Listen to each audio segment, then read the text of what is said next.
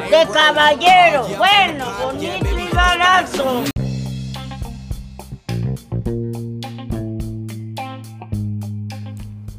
Hola, ¿cómo están? Soy Alejandro Caso. Bienvenidos a Audioartículos y gracias por picarle play. Lo que hago aquí es buscar artículos interesantes en internet, en revistas o en blogs, tomo algunos puntos clave y te los platico en un máximo de 15 minutos. En este podcast vamos a hablar de todo tipo de temas, pero todos llevarán el objetivo de ayudar y de ayudarnos a todos en el intento de ser mejores. Ojalá después de escuchar alguno de mis episodios se te encienda una bombilla o algo haga clic en tu cabeza. Vamos a empezar.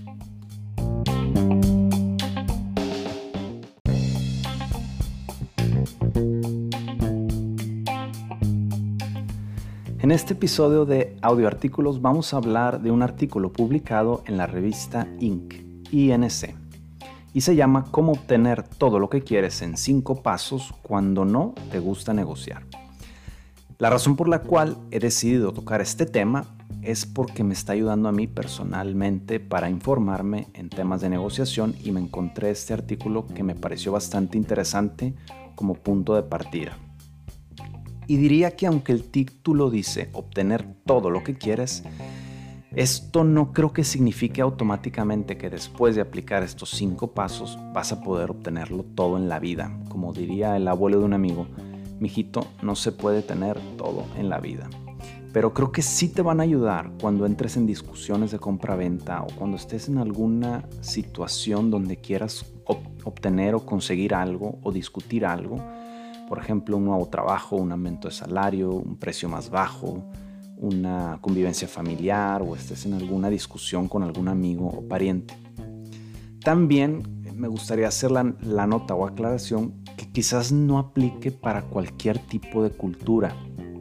De acuerdo al Harvard Business Review, hay diferentes tipos de cultura en la negociación. Por ejemplo, Estados Unidos, Canadá y el norte de Europa se les llaman culturas de dignidad, que valoran principalmente la independencia y la confianza. O sea, cada quien es una persona independiente, pero confían entre ellos mismos.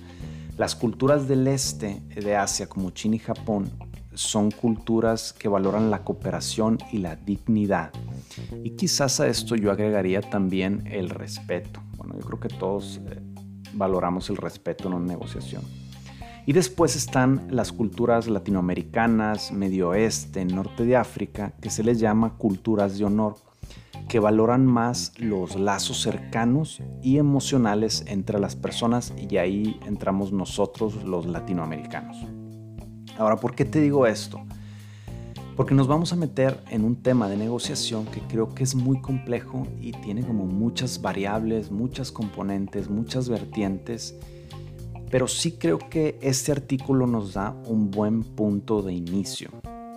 Y al final me gustaría estos cinco puntos resumirlos, porque creo que también hay muchos que están eh, eh, traslapados o que incluyen puntos de uno de otro. Entonces, bueno, ahí van los cinco pasos. El primero es que no te dé pena pedir. Es normal que a veces cuando llegas, por ejemplo, a pedir un precio, te da pena pedir un precio mejor o, o menor porque pues dices, bueno, ese es el precio que ellos pusieron, pero ¿por qué no pedir algo más? ¿Por qué no pedir un mejor precio? ¿Por qué no pedir un mejor salario? Si no lo pides, automáticamente no lo obtienes. Si lo pides, puede ser que lo obtengas, puede ser que no, pero lo pones allá afuera. Como diría eh, Carras, uno de los líderes en negociación, en la vida como en los negocios, uno no obtiene lo que merece, sino obtiene lo que negocia. Punto número dos, practica. Ve a bazares, ve a mercados. Puedes inclusive iniciar haciendo propuestas en Mercado Libre o en Marketplace. Y hablando de mercado, mercado Libre me da mucha risa porque algunas veces cuando ves un producto y vas en la sección de preguntas, puedes encontrar, no sé, por ejemplo, el producto que estás buscando cuesta mil pesos y luego hay gente abajo que dice, oye, eh, te doy 500 pesos y paso hoy por él.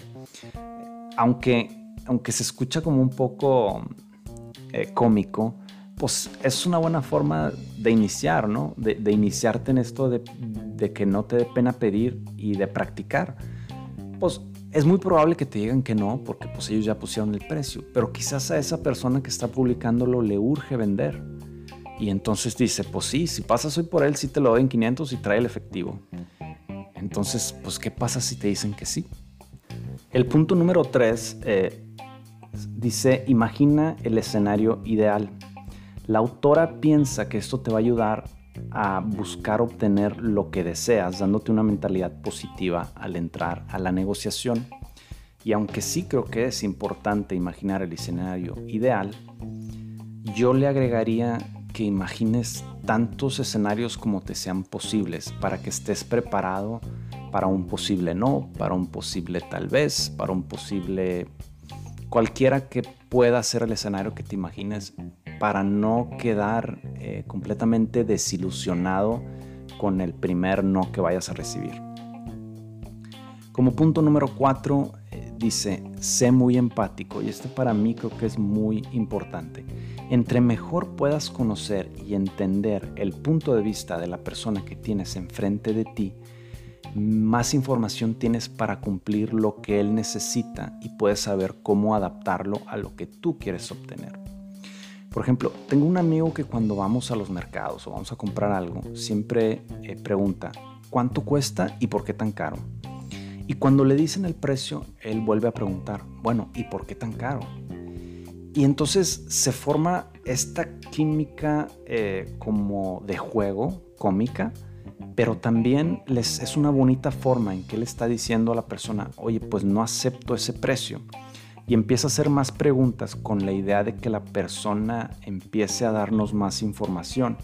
Y eso también nos, nos da un poco de información de por qué lo está vendiendo a ese precio, qué es lo que tiene que pagar con eso, cuál es, no sé si puedas obtener el margen, pero cuánto le está ganando. Y eh, quizás no es necesariamente mejor, eh, tema de dinero lo que vas a obtener, pero sí vas a obtener algo más, te va a dar eh, no sé, estás comprando una pluma y te va a dar un lápiz y un borrador gratis, ¿sabes? No sé.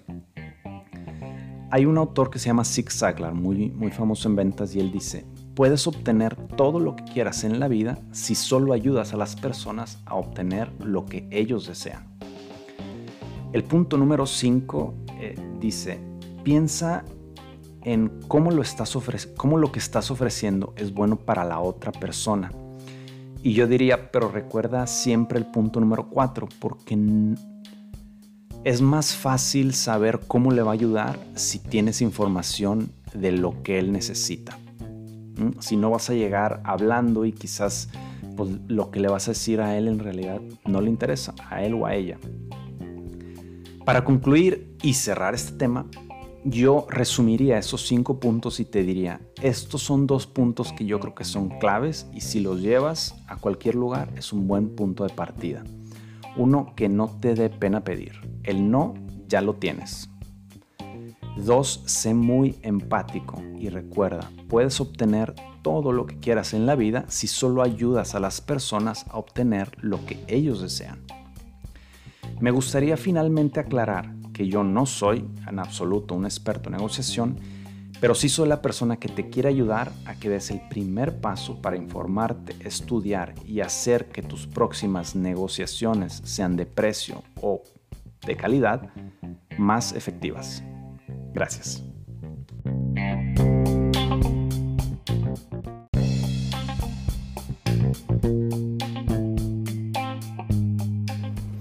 Muchas gracias por escucharnos, espero que te haya gustado este episodio. Si tienes alguna observación o alguna sugerencia, algo en lo que podemos mejorar o algún tema que te gustaría escuchar, por favor mándanos un correo o ponte en contacto con nosotros, nos encantaría escuchar de ti.